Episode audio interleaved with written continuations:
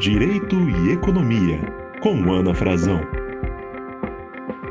Olá, sejam bem-vindos ao podcast Direito e Economia.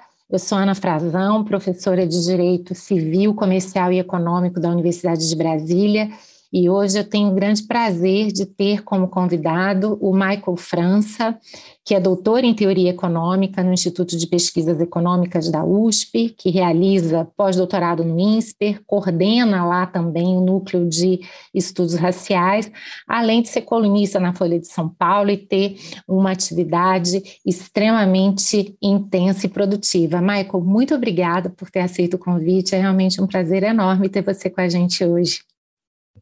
Muito obrigado, Ana. Eu que agradeço o convite. Prazer, para mim, assim, é um prazer muito grande estar com vocês aqui nessa conversa, nesse podcast hoje.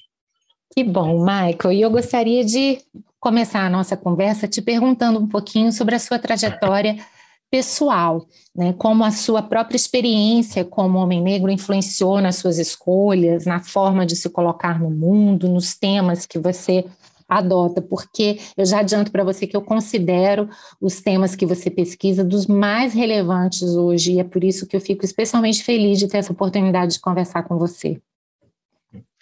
Ótimo, Ana. Eu acho que assim, essa pergunta relacionada à trajetória pessoal, ela é relativamente complexa, né, e ampla para ser respondida, porque é, se você pensa uma trajetória de qualquer indivíduo em particular, é, existem várias coisas que vão afetar é, os seus resultados ao longo da vida, tá?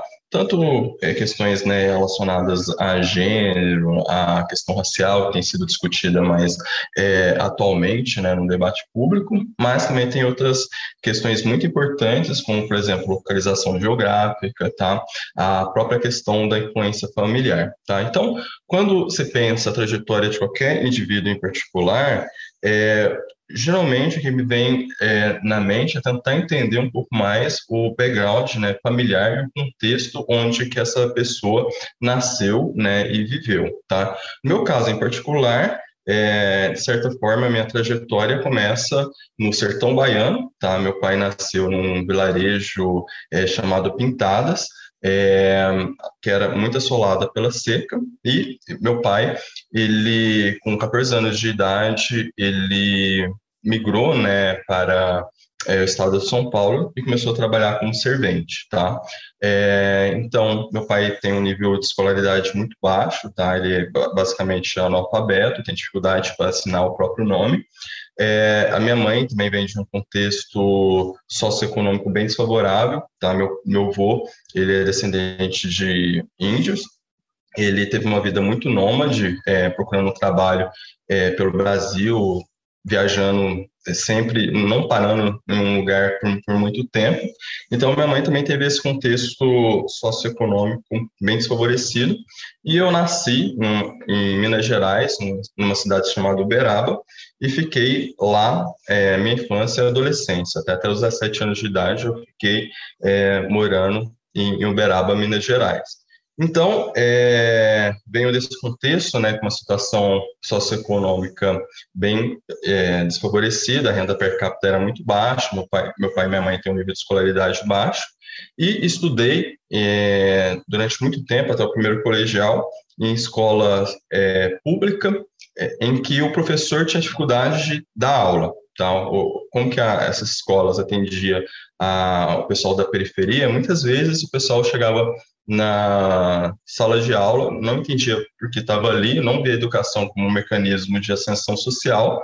No final, as aspirações era que todo mundo ia virar ou pedreiro, ou empregada doméstica, ou servente. Então, a escola em si, a escola pública em si, que eu fiquei até o primeiro colegial, não, é, de certa forma, às vezes até não contribuía muito para a formação, tá? É, quando eu estava no primeiro colegial, meu irmão comentou sobre a, a, possibilidade de ensino superior. Até então eu não conhecia, porque na escola não se falava da, de graduação, porque acreditava que ali não ia ter ninguém que ia chegar, conseguir chegar a fazer uma graduação. E aí foi o primeiro momento da vida que eu resolvi sentar e estudar. Tá? Até então nunca tinha sentado e estudado. Eu ia, apenas ia para a escola, fazer as provas que eram muito triviais, muito fáceis, e tirava boas notas.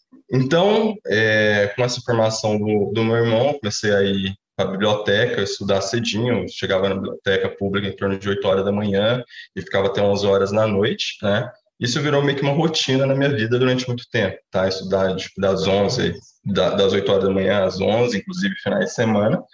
E no final, né, do primeiro colegial, eu ganhei uma bolsa de estudo em uma escola particular, tá? É, e aí, quando eu entrei nessa escola particular, foi o primeiro momento que eu tive um, um choque de realidade do Brasil, tá? Porque é, cheguei na sala de aula, o professor conseguia dar aula, os alunos sentavam, prestavam atenção, é, havia um respeito mútuo muito grande. Nas escolas públicas que eu estudava, havia muita violência, tá? Os alunos queriam brigar muito, tá? É, então, foi meio que assim, o primeiro contato que eu tive com essa questão de classe social no Brasil bem acentuada, tá? Eu tive uma performance muito boa na, nessa escola privada, em, em todos os simulados que tinha para o vestibular, eu ficava em primeiro lugar. Depois eu fiz a graduação, tive um desempenho muito bom também, fiquei é, é, terminei a graduação como melhor aluno da, é, do curso. E depois fiz mestrado e doutorado também tendo uma performance relativamente boa, tá? É, no final, acabei ficando no Brasil, fazer um PhD fora, muito, muito relacionada a uma questão também é, é, socioeconômica, tá? Para fazer, por exemplo, aplicar para um PhD fora, apesar de eu ter tido boas notas, um bom desempenho aqui no Brasil e possivelmente conseguir um PhD em boas universidades fora, eu não tinha, por exemplo, recurso para pagar o, o, processo de application e também não tinha o inglês é, para fazer, necessário para fazer o processo de application, tá? Mas no final acabei ficando no Brasil mesmo, fiz o doutor, terminei o doutorado na USP, passei um tempo como visiting scholar na Universidade de Columbia e e eu acho que todo esse processo ajudou, né, de, de várias formas, né, tornar quem eu sou hoje e me ajudar né, nessa visão é, de mundo. A questão de ser homem negro, eu tenho que confessar que durante muito tempo ficou é, no segundo plano para mim, tá? Por quê? Porque como que eu sempre tive essa questão mais relacionada à classe social, é, mais acentuada, então eu a minha trajetória é muito muito diferente de, de várias outras indivíduos negros que muitas vezes é, vai ter mais interações sociais mais aprofundadas. Né? No meu caso, particularmente, eu me tranquei numa biblioteca e provava em provas. Né? Então, como eu tinha uma alta né, performance, um bom desempenho na maioria das provas que eu fazia, eu não, eu não, não tive né, tantos problemas assim relacionados pelo fato de, de ser negro. Tá? É, então, eu acho que a pergunta eu poderia me estender bem mais, mas vou ficar por aqui, porque senão vai ficar um podcast muito grande. Não, com certeza. E, e olha, parabéns pela sua trajetória, porque mostra que é uma trajetória de, de, de, muito esforço, né? E a gente vai até depois retomar isso, porque às vezes exemplos como os seus, eles são utilizados para defender um discurso de meritocracia e a gente sabe que as coisas não são bem assim, porque a sua própria história mostra claramente o quanto você teve que se esforçar muito mais do que os meninos e adolescentes, né, da classe média, da classe alta, para que conseguissem os mesmos objetivos, né? E ainda teve de certa forma a possibilidade de ter acesso a essa biblioteca, o que muitas vezes a gente sabe que as nossas crianças e adolescentes não têm, o que torna esse percurso ainda mais difícil, né, Michael? Mas me conta Sim. uma coisa, e por que a economia? Né? Por que, que você, diante daquele contexto, escolheu a economia? O que é que efetivamente a economia pode oferecer para resolver os problemas da atualidade?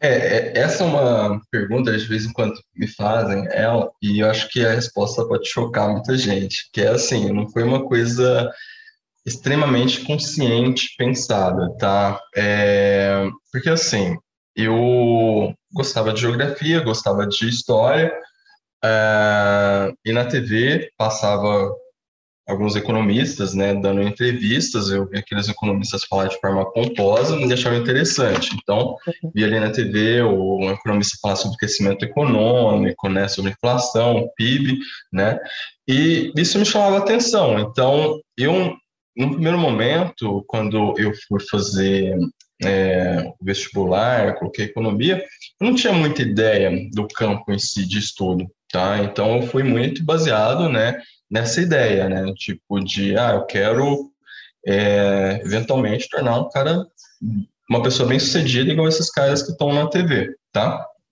É, então, basicamente, foi isso, né, em um primeiro momento. Então, entrei na graduação sem ter muita ideia em relação ao campo de estudos. Tive os momentos que eu gostava do curso, tive momentos que eu não gostava. Em alguns momentos até cheguei a pensar que talvez fosse mais interessante fazer talvez uma arquitetura, uma engenharia civil, por causa que eu gosto muito dessa ideia de ver as coisas tomando forma, né? Você pensa uma coisa e vê é, sendo executado e aquilo passa do campo das ideias, você vê uma coisa é, com resultado prático, né? E economia não era é, durante muito tempo não foi uma coisa assim, era se você discutir umas ideias mais abstratas, né, é, curso, tinha muito cursos introdutórios ali na graduação, então ficava esse sentimento, né, de às vezes você está estudando muita coisa, mas não conseguir gerar resultados práticos, tá? Então,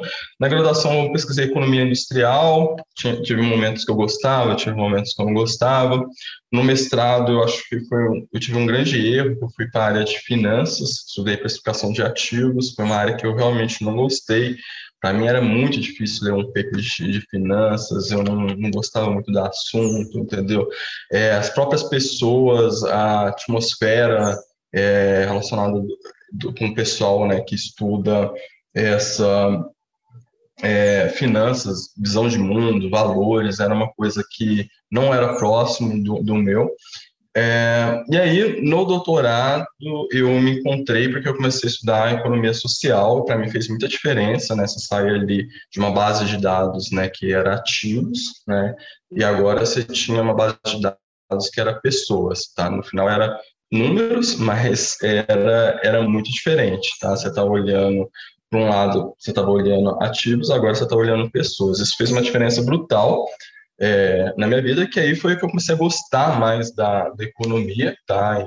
E, e aprofundar mais no, nos estudos relacionados a essa agenda de economia social. Então, muita gente vê eu discutindo né, questões sociais, questões relacionadas a raça, a desigualdade, mas isso na minha vida é algo muito recente. Posso dizer que durante muito tempo nem tinha tanta conscientização sobre isso, sobre barreiras sociais, sobre barreiras né, é, raciais, porque eu sempre fui aquele cara, né, rato de biblioteca, ficava trancado no meu mundo particular e é, estudando tópicos muito específicos, né, relacionados a finanças, relacionados à economia industrial, então, essa maior conscientização e essa maior abertura para esse tema social é algo relativamente recente na minha vida, tá? E eu acho que a economia pode contribuir né, de uma forma sistemática para esses tópicos, porque tem uma metodologia né, de análise estatística bem robusta, tá? Tem é, instrumental para a gente é, testar hipóteses, ver relação de causa e efeito, ver correlações e, e dar respostas em um nível né, de rigor acadêmico muito acentuado, tá? Mas, por outro lado, em particular, aqui no Brasil, acho que os economistas brasileiros têm um grande problema, tá? A primeira coisa é que o debate aqui é, relacionado à economia fica muito no campo da macroeconomia, Tá? Então, você olha nos jornais, muito espaço para falar sobre PIB, inflação, é, crescimento econômico, etc. Tá? Sendo que a economia moderna não é isso mais. A economia moderna é você olhar para as pessoas, tá? estudar as pessoas, o desenvolvimento humano, é, e é, políticas públicas né, que impactam a vida das pessoas. Tá? Então, acho que a gente tem um problema sistêmico aqui na, em relação ao Brasil, que é, primeiro, isso. É, a gente precisa mostrar mais para a sociedade que a economia, né, a gente está olhando mais para as pessoas, tá? E os economistas brasileiros, acho que precisam assumir maior protagonismo, que é sair um pouco desse mundo particular, que é a academia, e tentar levar também esse conhecimento para a população, tá? Acho que a economia aqui ainda está muito fechada em algumas bolhas, tá? O pessoal quer ficar ali só, às vezes, na academia, discutindo paper, discutindo artigos, não quer comunicar isso para a população, que é diferente, por exemplo, do caso americano. No caso americano, você tem o pessoal na academia, mas faz essa ponte com a população de uma forma melhor. Aqui no Brasil a gente não tem tantos incentivos, tá? A gente precisa gerar mais incentivos de comunicar o conhecimento acadêmico com a população. Nossa, muito interessante. Quando você falava, até lembrei de um, de um trechinho do, do banner de, da do Flow, naquele Good Economics hum. for Hard Times, quando eles dizem que a economia é muito séria para ficar apenas com os economistas, né? Então, é toda uhum. essa preocupação de comunicar e também de engajar as pessoas nesse debate, porque afinal de contas faz parte das nossas vidas, né, Exato. é, e, e me conta uma coisa, Vamos falar um pouquinho agora de desigualdade, né? Por mais que esse tema ele, ele tem entrado na sua vida há relativamente pouco tempo, mas parece que foi como se fosse uma paixão, né?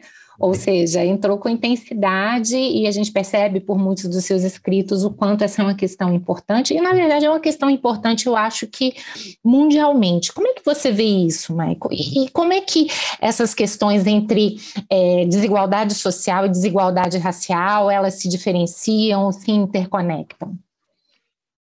Mano, acho que a questão de desigualdade ela é muito importante existe é, um.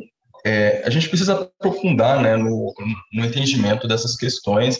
É, existe muitas é, coisas assim que eu acho que precisaria entrar né, na, na cabeça da população. A primeira coisa, e, e, e isso pode assustar também, é que assim, desigualdade por si só não é uma coisa injusta, tá? E desigualdade por si só não é uma coisa ruim. Então, em uma coluna que eu escrevi para a Folha, eu tentei exemplificar ao máximo isso, dando um exemplo é, usando irmãos gêmeos, tá? Então, por exemplo, você pega ali dois irmãos que têm é, mesma trajetória, mesma formação, mesmo background familiar, e eles acabam saindo ali, né, da, da mesma graduação, mas resolvem ter, é, fazer escolhas diferentes relacionadas à carreira relacionadas ao, ao futuro.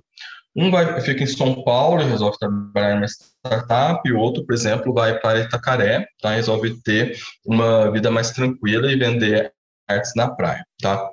Depois de um tempo, por exemplo, que foi para Itacaré, acaba tendo ali uma qualidade de vida melhor, acaba investindo em atividade física, acaba investindo na saúde, tá? mas acaba que por vender artes ali na praia não tem uma renda muito elevada. O que ficou em São Paulo é, acaba se tornando, por exemplo, um presidente de um, um CEO de uma grande empresa e, é, dado né, a dinâmica ali da vida muito corrida, muito estressante, acaba que não investe tanto é, atividade física e, e, e se preocupa com a saúde. Tá? Então, no final, o que a gente tem é que você vai ter uma desigualdade que pode ser considerada justa, que foi é, movida pelas escolhas das pessoas, tá? Então, você vai ter aqui basicamente uma dupla desigualdade, tá? É, o que ficou em São Paulo acaba tendo, acumulando riquezas, né, materiais, acaba ficando rico, tá?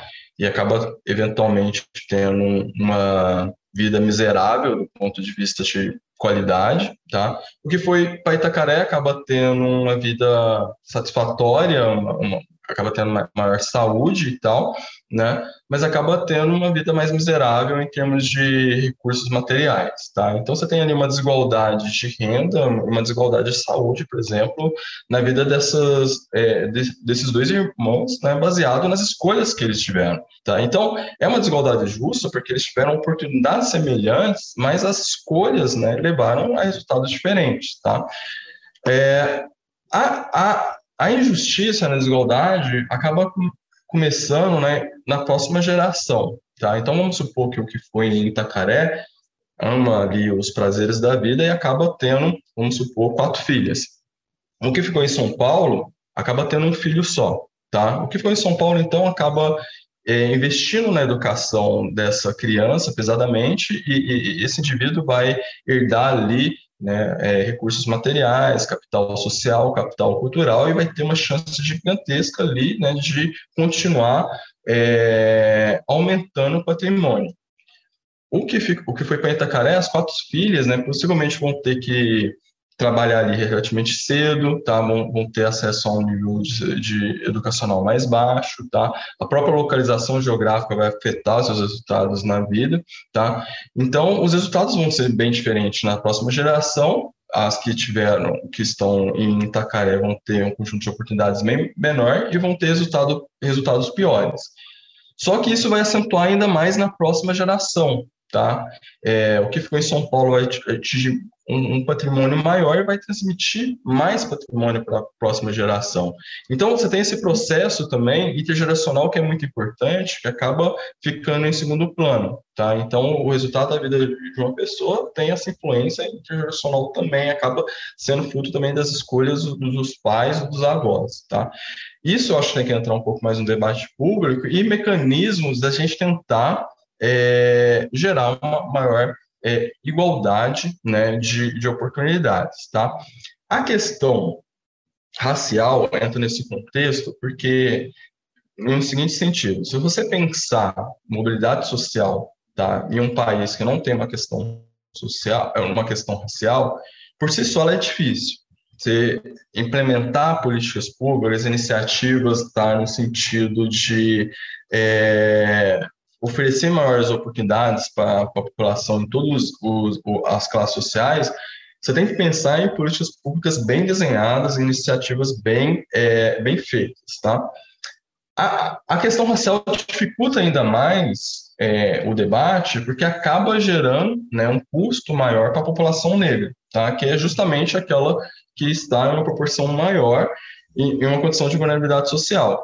Tá? Então, você imagina ali que em torno de 60%, 70% da, da população negra, dentro do corte que você faz, está em, em, em, vulnerabilidade social, essa população ainda vai ter esse custo do viés racial. Tá? E a população branca acaba tendo um benefício do viés racial. Então, é, dificulta a, a, os problemas sociais, porque você tem que pensar em também política pública no sentido de mitigar o viés racial é, da sociedade. Muito interessante. E, e, quando você fala do problema da desigualdade, você ressalta o quanto isso está vinculado também a uma discussão de, de justiça, né? Que, do ponto de vista moral, é uma desigualdade que decorra das escolhas, ela poderia ser justificável, mas há desigualdades que são moralmente arbitrárias, como ter nascido ou não numa família, e você bem identificou isso, né, Maico? Agora, um ponto que, que eu tenho visto, que eu acho particularmente interessante também, é que durante muito tempo essa discussão se colocou numa espécie de trade-off, né? Uma coisa é o que é bom para a economia e para o crescimento econômico, e outra coisa é uma questão de justiça, nem sempre a gente tem como conciliar as duas coisas. E hoje a gente já tem uma literatura e pesquisas muito interessantes mostrando, olha, a desigualdade, ela também compromete o crescimento econômico, ela também é complicada do ponto de vista econômico. Como é que você vê isso, Michael? Realmente hoje a gente pode dizer que uma desigualdade excessiva ela compromete o crescimento, não vou nem falar o desenvolvimento econômico, né, mas o próprio crescimento econômico? Sim, é, existe muita evidência na literatura mostrando né, esses tipos de relação. Existem modelos né, é, matemáticos formalizando essa relação e existem algumas evidências também mostrando esse, esse tipo de associação. Tá? No caso dos Estados Unidos, por exemplo, tem um paper seu na Econometra, uns anos atrás, que é uma das mais prestigiadas revistas de economia, mostrando né, que a inclusão de mulheres e negros teve um impacto gigantesco é, na evolução do PIB americano né, em, em, alguns anos, em vários anos. Né. É, eu acho que assim, a gente precisa começar a entender um pouco mais esse debate, mudar ele da, da, seguinte sentido, tá? O pessoal às vezes acredita que inclusão, né, social, inclusão de gênero, inclusão racial, é uma coisa que você acaba gerando, por exemplo, benefícios, né, para as mulheres, benefícios para os negros, né, e acaba excluindo um grupo que está ali é, sendo privilegiado, que predominantemente acaba sendo um homem branco de alta renda. Quanto, na verdade, não é bem assim. Não é que se amplificar a inclusão, você vai gerar, por exemplo, vamos supor, um desemprego do homem branco de alta renda. Na verdade, quando você aumenta a inclusão, você tende a criar maior é, prosperidade econômica e, consequentemente, você vai ter uma oferta de empregos maior na economia, tá? Então, é, não é tirar a vaga de um homem branco de alta renda para dar para um, uma mulher, por exemplo, pobre negra, tá? É você criar né, é, mecanismos de incluir esse grupo, né, que tá, tende a ser, por vários processos, excluídos né, da vida socioeconômica, e assim a gente crescer como nação, tá? A gente tem uma economia que cresce muito pouco durante muitos anos, tá? E tem se discutido, né, várias reformas que pode ajudar nisso, mas a gente precisa trazer isso para o centro do debate, porque a, a criar mecanismos né, de inclusão social tem muitas externalidades positivas na, na economia. Tá? Então, por exemplo, voltando a, ao contexto da, da, escola pública que eu comentei no início desse podcast. Chegava lá na, nas escolas públicas, então, é, os alunos não queriam aprender muito daquilo, porque acho que acreditavam, né, tinha uma aspiração que no final é, aquilo não ia servir para nada, não vinha proposta na educação, tá? A partir do momento é, isso, se pensar ali na década de 90, era basicamente esse o cenário. Pessoas de condições é, socioeconômicas né, mais vulneráveis não tinham aspiração para o ensino superior, porque era uma coisa muito distante, era uma coisa, ensino superior no Brasil durante muito tempo foi algo para elite, tá? E a elite ganhava um prêmio salarial gigantesco pelo fato de ter ensino superior. Com a expansão do, do, do ensino superior ali nos anos 2000, isso mudou um pouco a dinâmica, tá? Agora, é, a população de baixa renda começou a ter uma aspiração relativamente diferente, tá? E começou, é, isso tem um teve um potencial ali grande, né, de afetar, por exemplo, a própria dedicação escolar de, da população de baixa renda. Agora, essa população começa a ter outros modelos sociais a ser seguido. Tem um primo ali que acendeu, tá? Tem uma pessoa negra ali aparecendo numa coluna de jornal. Então, isso muda também, pode mudar também o empenho dessa população. E acaba afetando também as classes sociais, né, mais favorecidas, né? Porque, por exemplo, eu sou um empresário, eu preciso para crescer, para competir internacionalmente de mão de obra qualificada, tá? Mas quando eu vou contratar, não tem muita mão de obra qualificada, por causa que a gente tem um desastre educacional gigantesco. A gente tem um índice de analfabetismo funcional gigantesco. Então, apesar, por exemplo, da escolaridade no Brasil ter ampliado, a qualidade da educação é péssima. As pessoas não aprendem tanto. Então, quando eu tenho que contratar, eu fico numa dificuldade imensa de achar pessoas qualificadas para minha empresa. Agora, se eu tenho um sistema mais inclusivo, em que a, a, a população está aprendendo mais nas escolas e está se esforçando mais, o desempenho está tá melhorando, isso tem uma série de efeitos sistemáticos que vai melhorando a nossa produtividade, vai melhorando a nossa economia, e, e isso ajuda a gente a avançar como sociedade por diversos canais. Muito bom, Michael. E vamos falar um pouquinho de racismo, né? Eu queria saber como é que você vê essa questão no Brasil, porque essa é uma questão ainda muito pouco compreendida, né? Não sei se é uma impressão pessoal, queria muito que você até me ensinasse e me falasse qual é a sua perspectiva, mas eu acho que às vezes o fato da gente não ter tido uma história de tanta violência e segregação, pelo menos explícita, como aconteceu nos Estados Unidos, às vezes nos dificulta compreender o problema na sua real extensão. Embora também, às vezes, eu pense que a, a, violência simbólica pode ser tão nefasta quanto a física. Como é que você vê essa questão no Brasil, Michael? Quais são realmente a, a, essas, essas sequelas e que tipos de violência a população negra está submetida?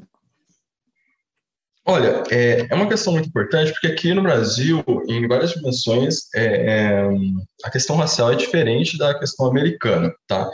Aqui no Brasil, é, a gente teve um, um, uma maior né, miscigenação da, da população, tá? É, então, a gente teve essa integração maior, tá? É, e a, essa integração vai até é, alguns passos, né? Então, o que se presenciou durante muito tempo no Brasil foi um discurso de que a gente não tinha é, uma questão assim, racial acentuada por causa dessa miscigenação nação, por causa da integração da população, e a gente não tinha essa segregação e racismo muito explícito, que nem era o caso americano, por exemplo, tá?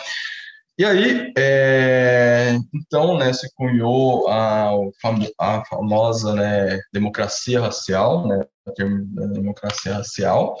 Então, durante muito tempo, né, grandes pensadores do, do Brasil, intelectuais, né, que curiosamente acaba sendo homem branco, né, é, se pensou que a questão né, é, do Brasil era um problema social. Tá? A gente não tinha um problema racial é, para ser é, enfrentado. Tá? Então, é, foi essa a lógica durante muito tempo, mas ano, os anos foram se passando, se passando, e, e se constatou né, que apesar né, de, de, vários avanços que a gente teve na economia do Brasil, né, na sociedade brasileira, os negros ainda estavam sistematicamente com, apresentando né, piores indicadores né, socioeconômicos. Tá? E aí que começou a gerar um debate maior né, sobre as questões raciais no Brasil, tá? E aí começou é, a se entender um pouco mais o, os mecanismos né, de perpetuação das paridades raciais, tá? E começou a se entender também que o viés no Brasil racial, apesar de ele não ter uma carga explícita tão acentuada que nem é o caso americano, né? Você tem um viés racial operando por outros meios na sociedade brasileira e acaba sendo um viés relativamente mais encoberto, mais velado. Então, é, com as cotas raciais ali no início do as, as políticas de ações afirmativas né, começaram ali no início dos anos 2000 em diversas universidades, a, a, a lei de cotas veio em 2012, então foi meio que um momento que isso começou a ganhar uma repercussão né, bem maior, porque até então o debate racial ele estava é, muito fechado em alguns pequenos grupos da sociedade brasileira, né? Os movimentos negros pautando, setores da, da academia, né, das universidades tentando pautar esse debate, mas um primeiro momento recente, né, que você teve a, uma expansão significativa desse debate foi ali com, com as cotas, né, em que é, a sociedade brasileira começou a discutir mais a questão racial e tentar entender né, se o debate fazia sentido, se não fazia, e começou a ter maior conscientização relacionada tá, aos desafios raciais no, no Brasil. Tá?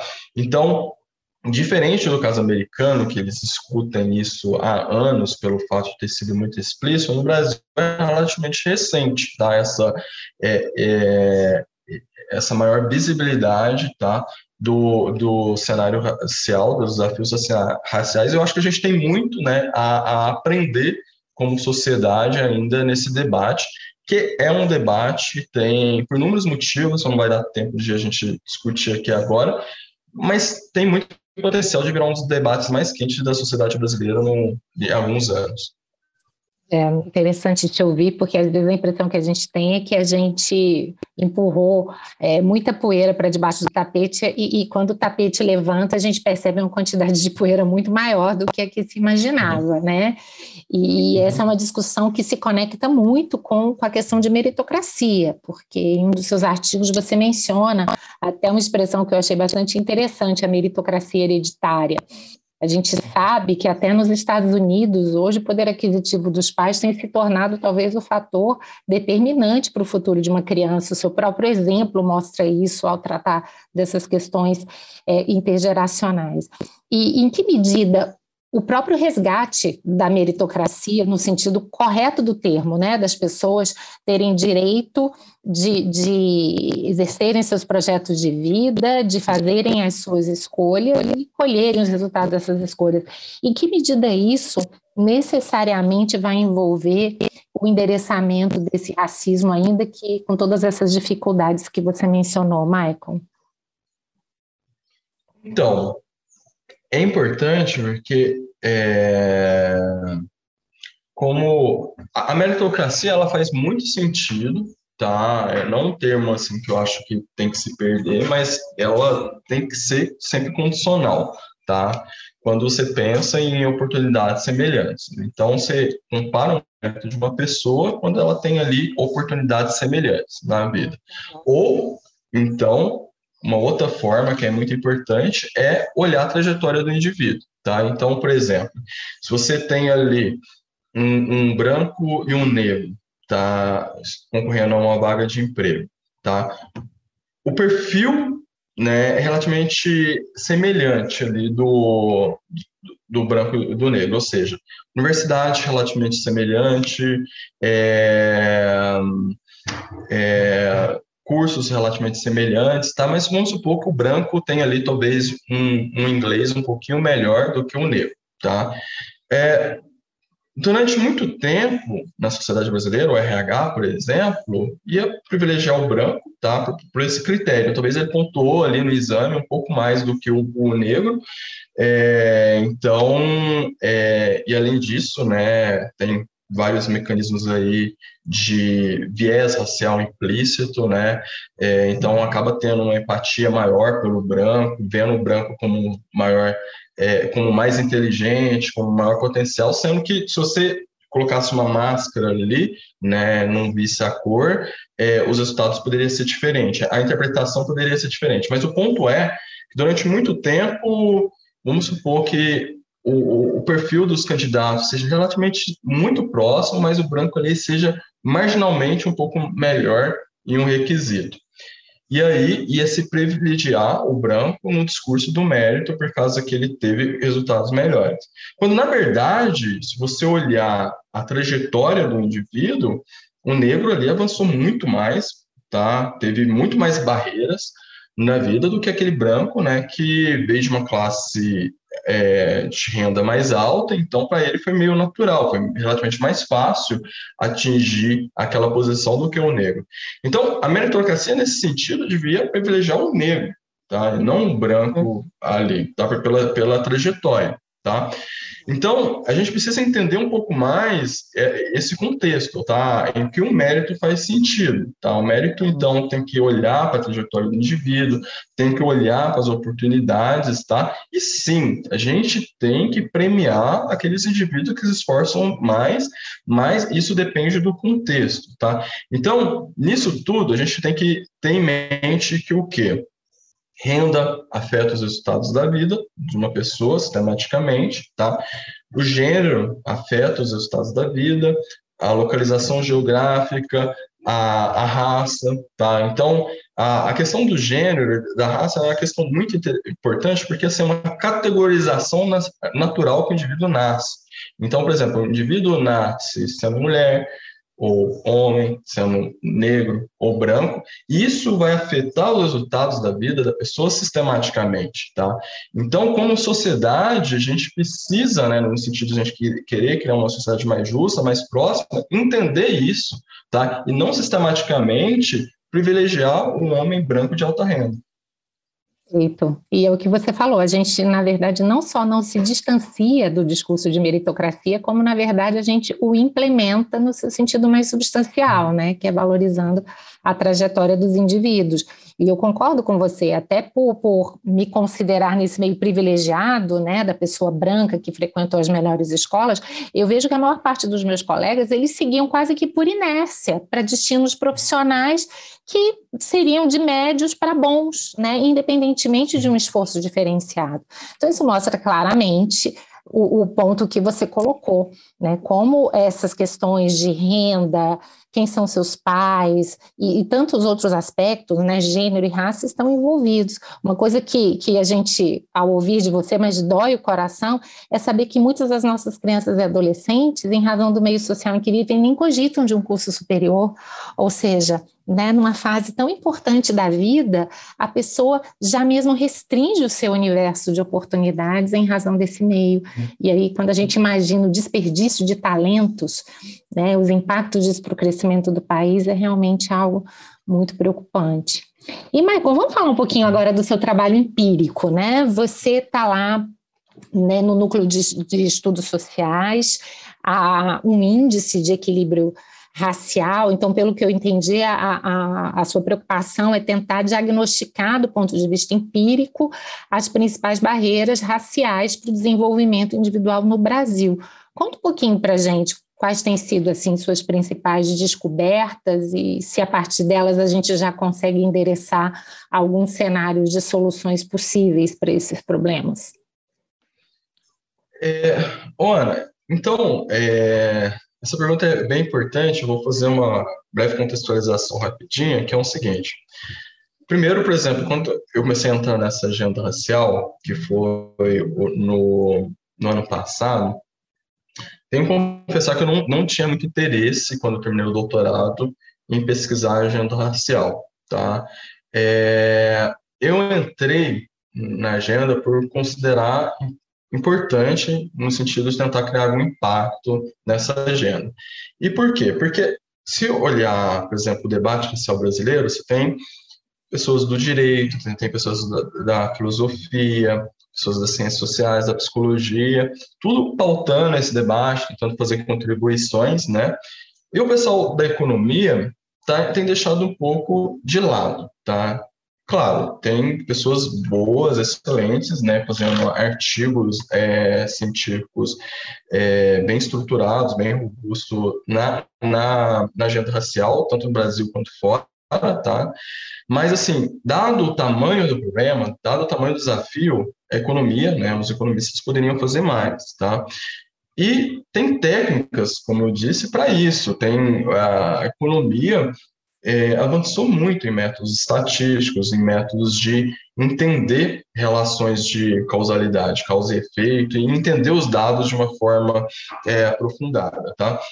Então, dito isso, no ano passado, o que eu pensei, falo, poxa, tipo, vou investir um tempo da minha vida nessa área, tá? Apesar de confessar que eu, que eu não gosto tanto pelo fato de ter muita polêmica, eu não gosto tanto de polêmica, de ter muita emoção em volta. Então, é, para mim foi meio desafiador, tá? Mas eu resolvi assumir esse compromisso e tentar é, ajudar nesse debate. Então, é, nesse sentido, e, e, outra coisa que estava acontecendo muito é quando eu olhava a mídia, né, olhava o debate no Brasil relacionado a dados, relacionado à questão empírica, era um debate extremamente repetitivo. Tá? Era, você olhava a mídia, era sempre os mesmos dados, às vezes umas interpretações muito equivocadas dos dados, tá? É, então, é, não fazia sentido, por exemplo, uma pessoa que começa a olhar para os dados no Brasil na mídia, uma semana já tem acesso a basicamente tudo, porque é extremamente repetitivo. Tá? O pessoal não está aprofundando nas questões, não estão endereçando as questões que deveriam ser endereçadas. Então, é, dito isso tudo, eu entrei nisso para tentar ajudar de uma perspectiva um pouco mais empírica com, com os dados.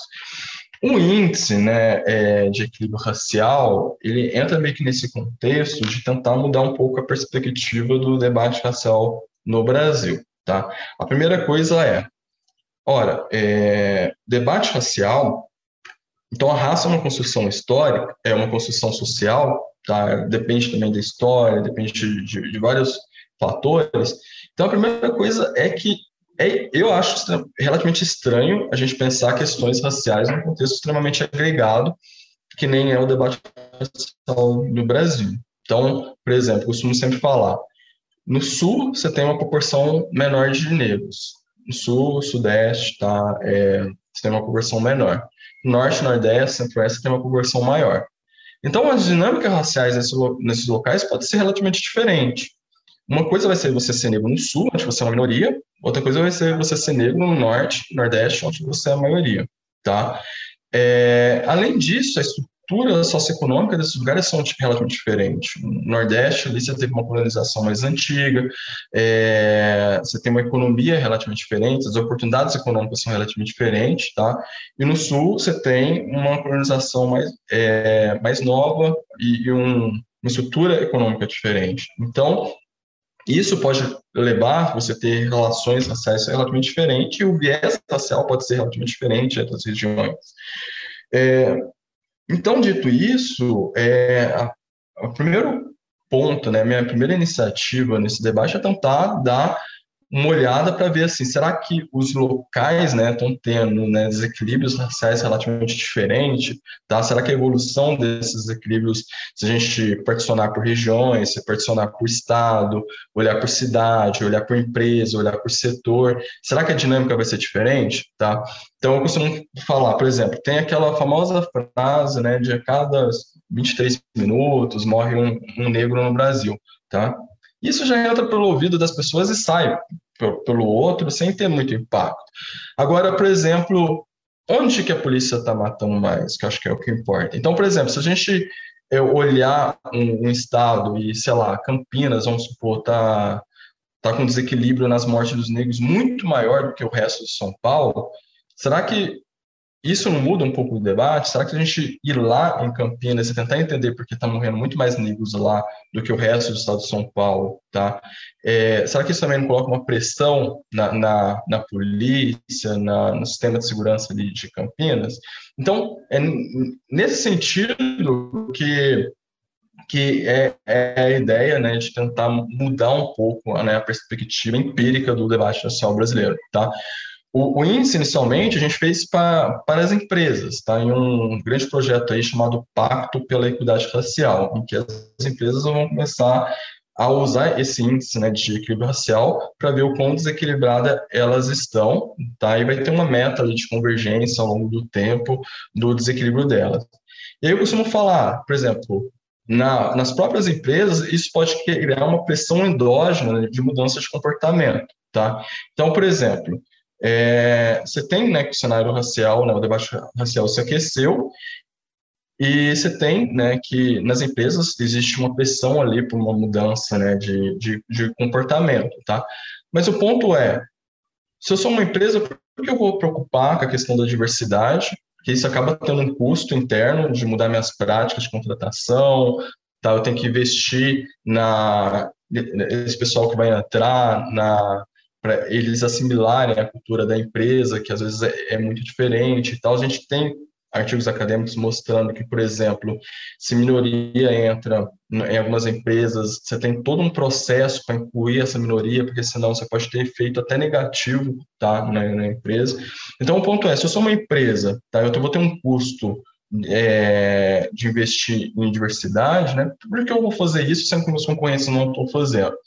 Agora, a partir do momento que você tem uma transparência informacional, tá? Você quebra essa assimetria informacional, você dá você mostra como que ela tá, essa empresa tá vis-à-vis dos concorrentes, isso pode criar uma pressão endógena para mudança de comportamento. Então, por exemplo, se eu sou um Itaú, eu estou muito mais desequilibrado racialmente do que um Bradesco, tá? E o cenário racial está aquecendo, então começa a gerar esse mecanismo de, de mudança de resultado, de mudança de prática, tá? Então, é, é nesse sentido que meu trabalho né, nessa agenda tenta, é, eu estou tentando fazer, mudar um pouco né, a perspectiva do debate e criar mecanismos né, de mudar né, a realidade social através de maior é, informação. Uhum. Ou seja, transparência, né? A gente precisa saber de uhum. fato o que está acontecendo, né, Maico? Uhum. E me conta uma coisa, é, é, muito interessante quando a gente fala é, de, de, tentar superar o racismo, do antirracismo, de, de iniciativas do governo, iniciativas da, das empresas, mas eu queria te perguntar assim, como nós, eu, por exemplo, como uma pessoa que, branca, privilegiada, o, o que, que a gente precisa fazer assim?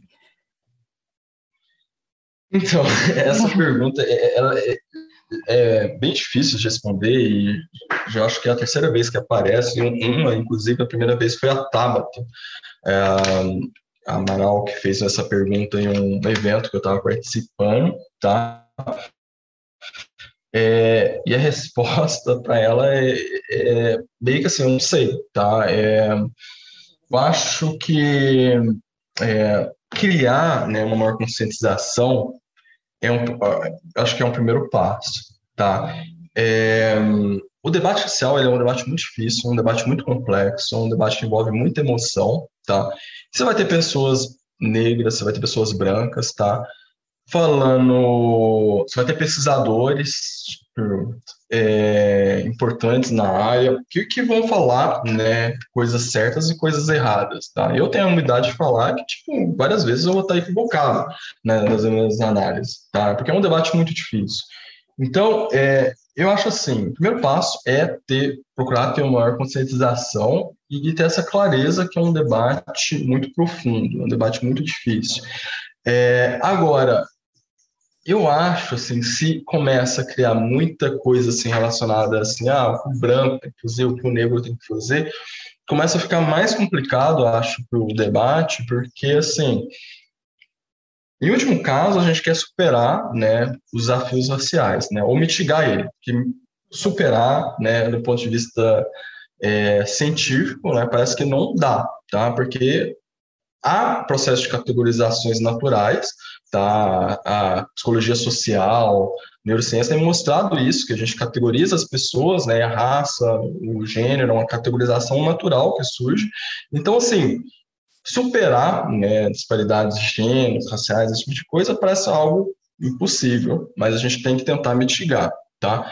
Então, agora, o processo de mitigação de, de, é, desses vieses, né, dessas disparidades, se você começa colocar muito, acho assim, eventualmente, talvez assim, pessoas brancas têm isso, aquilo, é, mulheres, homens, assim, assim, é, e negros e tal, eu começo a ficar um pouco preocupado até que ponto isso não pode gerar uma maior divisão, tá? Então, acho assim, ter conscientização de que existem alguns privilégios, né, que existem esses viés, é uma coisa importante, tá? Mas eu acho que é um debate que requer muita assim, humildade mesmo, assim, de você é, entender, né, que é um debate difícil, entender que que você tem que estudar muito, aprofundar. E eu acho que pessoas brancas, né, como a gente tem é, claros exemplos aí, né, pode dar né, é, é, respo boas respostas para essas agendas, assim, é, e não precisa ser necessariamente uma pessoa negra para dar boas respostas, discutir questão racial, tá? A gente tem aí no Brasil várias pessoas brancas excelentes, né, fazendo contribuições excelentes, tá? Nesse debate, e eu acho que parte muito do processo de, de estudo, de maior conscientização. Muito bem, Michael. E agora eu tenho ainda uma outra pergunta sobre esse assunto, que é a de teoria econômica, até porque esse tema já surgiu aqui em diversos outros episódios, até com, com diferentes, como, por exemplo, a questão do gênero, né? ou seja, aquela ideia de que a gente tem uma teoria econômica que, por ser predominantemente construída por homens brancos de elite, acaba não endereçando problemas sociais, problemas de raça, problemas de gênero. Como é que você vê isso, Michael? Acho assim, a, essa questão, é, por exemplo, a gente tem uma sociedade né, que ela é predominantemente né, nas posições de poder dominada pelo homem branco né, de alta renda. Tá? Isso é problemático em diversos sentidos. Tá? A primeira coisa é que, assim, o, você pega homem de alta renda, você vai ter pessoas é, muito bem intencionadas ali, você pode ter, você pode ter pessoas muito bem preparadas, tá? Você pode ter ali é, é, pessoas extremamente preocupadas com questões sociais, raciais, de gênero, tá? Mas não dá para fugir do fato que a, a, o gênero causa viés, a raça causa viés, e a renda vai, causar viés também. Então, a percepção do indivíduo é muito influenciado pelo meio social que ela está inserido, tá? Então, é, um homem branco de alta renda vai pensar de uma forma diferente em várias questões sociais do que, por exemplo, uma mulher negra de periferia, tá? E vai ter coisas que ele vai pensar certo e vai ter coisas que ele vai pensar errado. Assim como uma mulher negra de periferia vai pensar coisas certas e vai pensar coisas erradas, tá? Então, a partir do momento que você tem uma predominância né, de homens brancos de alta renda nas posições de poder, a gente não consegue mitigar o erro desse, desse viés gerado pelo homem branco de alta renda, porque ele não tem confrontos de ideias. Tá? E o confronto de ideias é importante para a gente avançar. É, como ser humano, avançar nossa forma de pensar, avançar como indivíduos, tá? No Brasil, a gente não tem esse confronto de ideias, a gente pega uma narrativa em vários meios sociais, é a narrativa do homem branco de alta renda, tá? Então, a gente precisa ter esse maior confronto de ideias. Então, quando tem um debate, pô, é, chega a ser ofensivo você ver ali é, uma mesa só de homens brancos de alta renda, entendeu? Vai discutir desigualdade social, tá? A CNN lá chama três indivíduos, dois indivíduos, homens brancos de alta renda. Tudo bem, tipo, as pessoas que, que chamam, geralmente, são pessoas muito boas, muito capacitadas, estudaram muito isso. Mas existe esse problema do viés e do erro, tá? A gente tem que confrontar mais, uh, ter mais confronto de narrativas, de ideias no debate público, para a gente conseguir melhorar nossa percepção social, nossa percepção de Brasil, tá? Isso é muito interessante, principalmente diante daquela sua observação de aproximar a economia também das pessoas, né? Se essa aproximação uhum. ela é feita a partir de um único olhar, né, de, de um grupo relativamente pequeno de homens, mas que é aquele grupo que tem acesso à mídia e que, portanto, consegue difundir as suas ideias, isso realmente tem um efeito bastante complicado, né? Impede realmente as pessoas de verem essa diversidade. Mas, Michael, ainda tem uma outra questão. Aliás, eu teria várias, né? Mas, enfim, a gente já está aqui se encaminhando para o finalzinho da nossa conversa. E eu queria te provocar um pouquinho a respeito do que eu chamaria de um, você como economista ciclista e amante das artes, né? Eu notei que é muito comum você se apresentar como ciclista, às vezes antes mesmo né, de se identificar como economista, e que muitas vezes há uma preocupação sua de conectar artigos, colunas com músicas. Então, você pode explicar um pouquinho dessas suas predileções, como é que elas se conectam com os demais aspectos da sua vida, talvez até com a sua profissão de economista? Não, essa pergunta é muito boa e, e assim, é, em certo sentido, né, até inesperado, porque é, eu não tenho né, isso bem é, formado assim na minha cabeça, tá? Eu, é, por exemplo, a questão de, de ciclista, tá? Eu acho que é, uma forma geral, é, eu tento colocar essa visão de, de ciclista porque acho ela importante no sentido de tentar incentivar as pessoas a testar, né, um pouco mais essa vida, tá? A vida do ciclista, a vida da bike, porque eu acho assim que é um, estilo, né, de vida que tem muitas externalidades positivas na vida de uma pessoa. Eu sentiria, eu, eu sinto muito feliz se eu conseguir incentivar mais pessoas a, ao menos testar, ao menos tentar, tá? Então, por exemplo, bicicleta, né? Se você usa bicicleta para ir para o trabalho, que seja uma vez por pela semana, duas, ou é, faz uma atividade né, ali no final de semana, isso vai influenciar, por exemplo, na, no seu desempenho físico, né? Você vai estar investindo ali na sua saúde, né? Você está tendo maior condicionamento físico, diminuindo o seu nível de estresse, é, você não fica preso no trânsito, que nem muitas vezes é, o trânsito aqui de São Paulo é muito carregado, do Rio, nas metrópoles, então às vezes você pode chegar até mais rápido no seu destino com, a, com uma bicicleta, tá? Você não vai estar tá poluindo, tá? O meio ambiente, tá? Você vai estar tá, é, ajudando, né, a construir uma, uma sociedade, né, uma cidade mais inclusiva, mais democrática, tá? Então, eu acho assim, a, a bicicleta, ela tem muitos benefícios, né, potenciais ali, e às vezes as pessoas não, não tentam, né, não se aventuram, muito também é um processo de formação que a gente tem aí, né? Então, por exemplo, tem pessoas que têm medo de bicicleta, tem pessoas que nunca andaram, tá? A gente, como tem essa cultura muito baseada né, no automóvel, tá? É, então, tem muitas pessoas que nunca se aventuraram, Tá? Esse que é o ponto. E às vezes está é, não se dando a oportunidade de conhecer ali uma coisa que pode ser até meio transformadora na sua vida, porque isso eu acho que a bicicleta é um pouco. Né? Então, por exemplo, é, tem pessoas, né, muitos relatos de pessoas que começaram a adotar o ciclismo, né, é, na sua prática cotidiana, é, melhorou muito, né, a questão relacionada à saúde mental, estresse, ansiedade, é, forma física, tá, a qualidade de vida da pessoa melhorou, tá, é, então, eu acho que é fantástico. Por exemplo, curiosamente, né, muitas das minhas colunas da, da Folha nascem numa bicicleta, quando eu estou andando, tá, quando eu estou é, praticando uma atividade física, eu penso num tema, eu penso numa ideia, uma linha de raciocínio, tá? Pego um celular, anoto uns pontos e meio que a coluna está quase pronta, tá?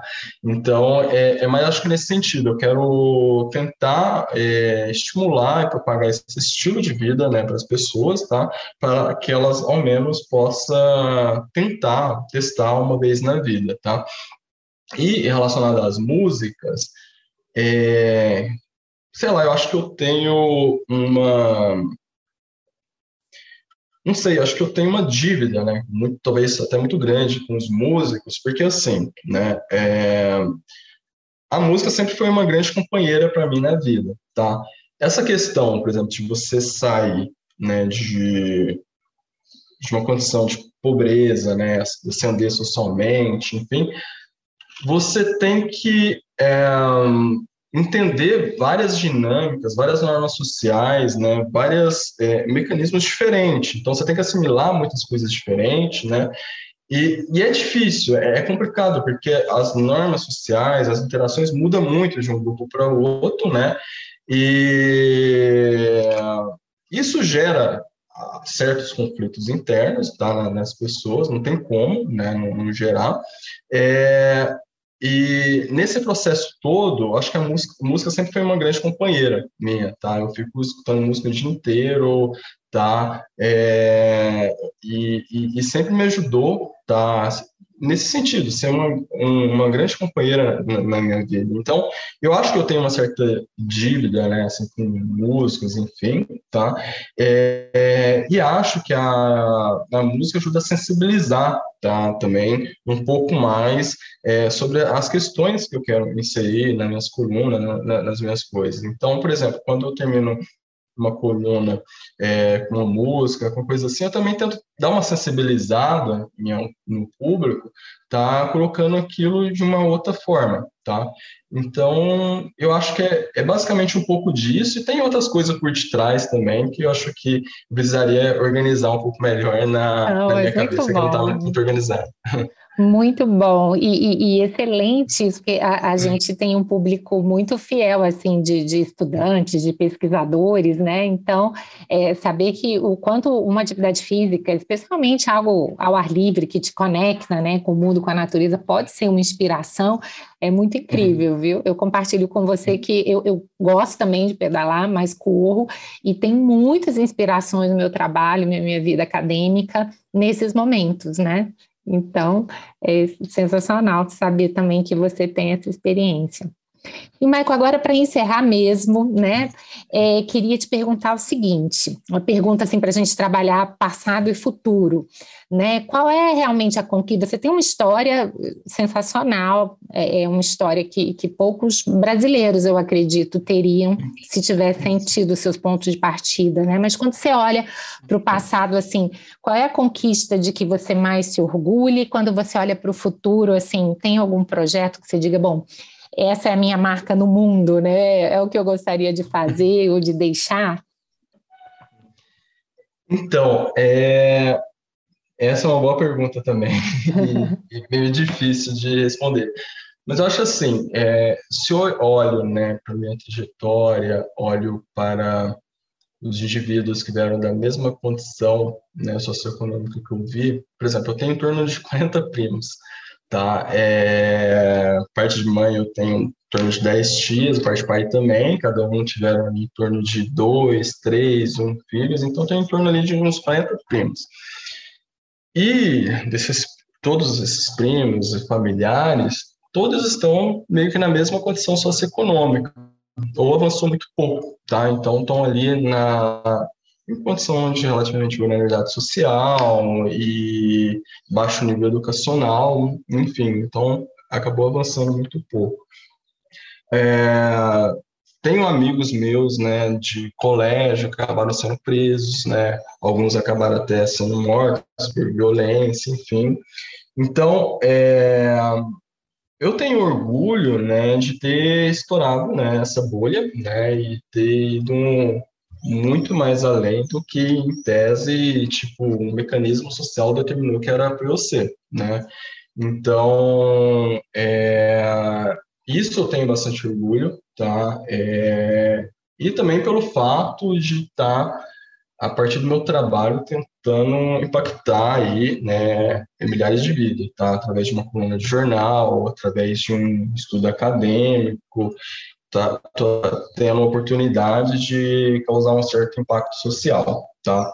É, eu fico bem triste com essa situação, né, de olhar a trajetória de, de, de muitas pessoas, né, olho meus pais, olho meus primos, amigos, enfim, e olhar ali que eles não conseguiram, né, ir muito além, uma questão simplesmente de oportunidade, tá?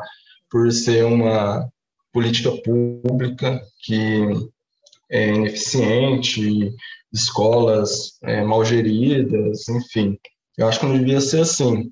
Então, minha luta minha bandeira é para tentar melhorar essa situação. Que bom, Michael. E sem dúvida nenhuma, acho que você está cumprindo muito bem o seu hum. papel. É, a todos os nossos ouvintes, eu indico demais a coluna que o Michael tem na Folha de São Paulo, sempre sobre assuntos importantes, mas de uma maneira clara, pedagógica e ainda com esses toques de arte, né, Michael? Sim. Muito bom. Olha, Mike, foi um grande prazer ter você aqui, viu? Parabéns pela trajetória, parabéns pelo trabalho, muita sorte aí e continuo te acompanhando, te desejando todo o sucesso que você merece. Obrigado, Ana. Você ouviu o podcast Direito e Economia com Ana Frazão. Produção e trabalhos técnicos José Janci Marques. Para maiores informações, acesse o site anafrazão.com.br e siga nas redes sociais.